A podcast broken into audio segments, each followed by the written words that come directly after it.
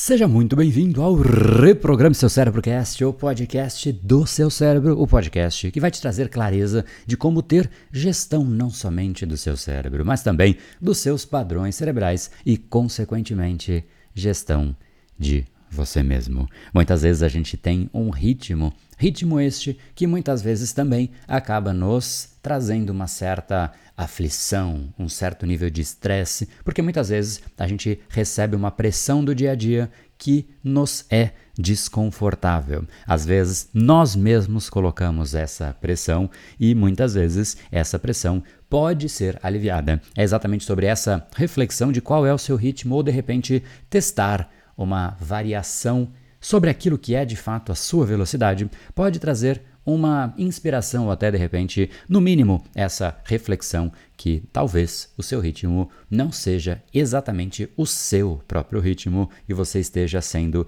imposto a um ritmo no dia a dia por você mesmo, mas que não combina com você. Esse teste, essa dinâmica, essa proposta de hoje é talvez para te trazer uma ideia que, se você implementar, eventualmente você descobre um novo ritmo. Eventualmente, mais uma vez, o seu próprio ritmo. Deixo você então com o nosso Brain Time exatamente sobre este tema. Diminua o seu ritmo só hoje. Ou nem tão só hoje assim.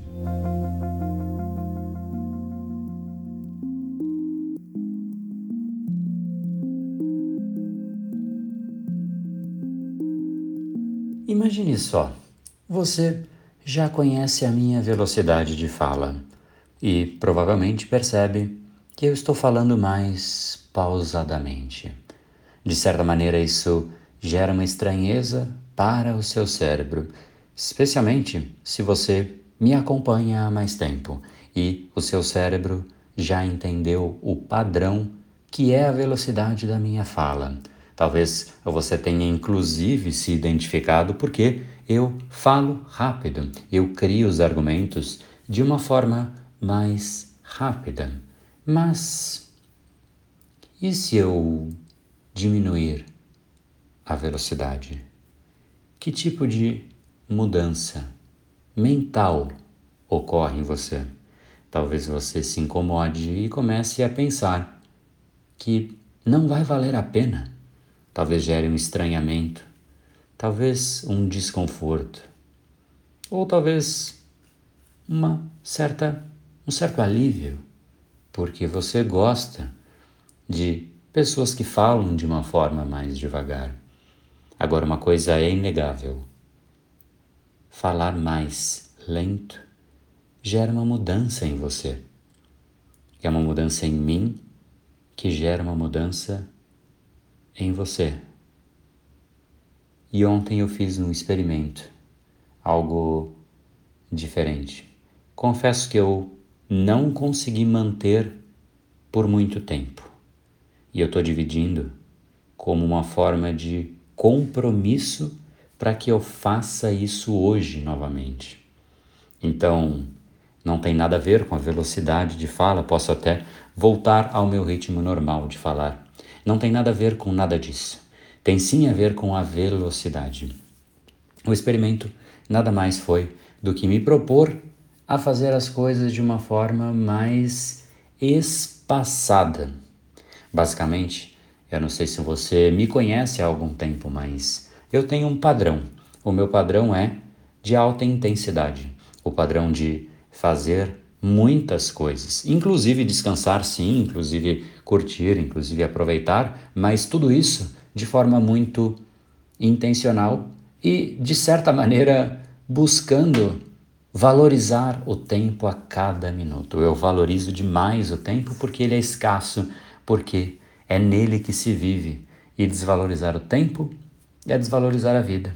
Só que eu decidi avaliar uma outra perspectiva uma perspectiva de que também é valorizar o tempo. Afinal, defina valorizar o tempo.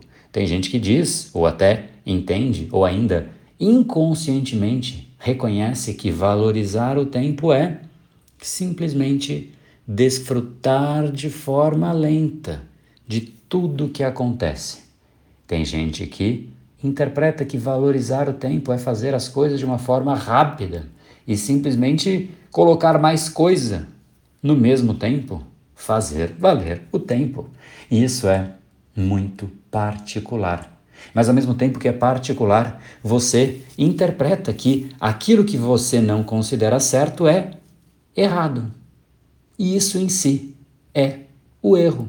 Afinal, não é errado para uma outra pessoa ser diferente de você.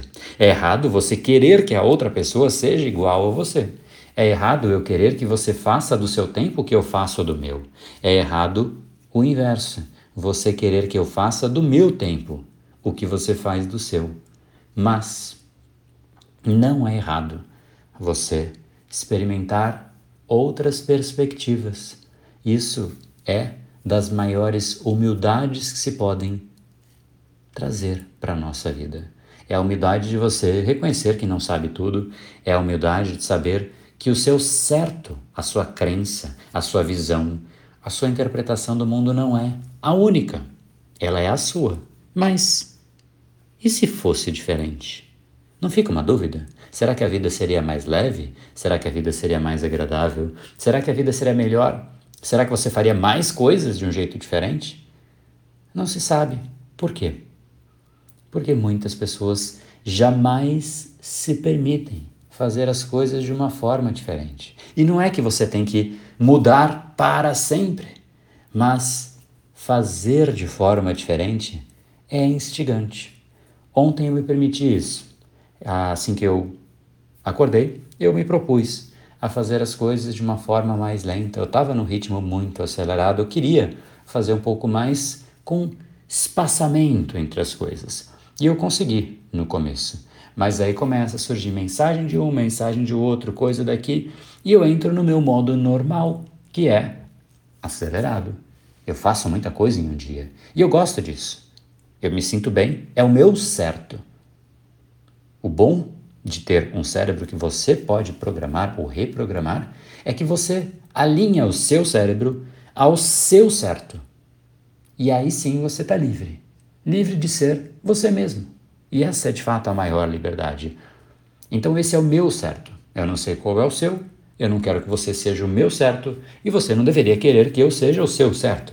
Mas eu quero experimentar coisas diferentes.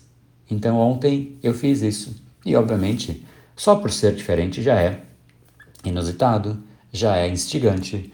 Então, se permita isso. Ontem foi isso. Só que, de fato, eu consegui fazer diria que por duas horas no máximo, acho que nem chegou a isso. Hoje eu vou esticar um pouco além. Eu vou fazer as coisas com mais lentidão, com mais espaçamento, para gerar uma estranheza no meu cérebro e, de fato, para mudar o padrão, porque é bom você se permitir experimentar sensações novas. Que tal? Topa o desafio? Ontem foi o desafio do Movers, da galera que se jogou para entrar num desafio de seis meses, para se jogar de fato para dentro de si mesmo.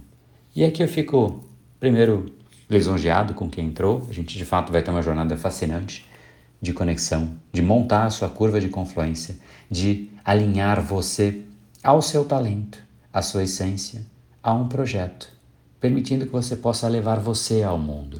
Isso é fascinante. É isso que a gente veio fazer aqui, inclusive.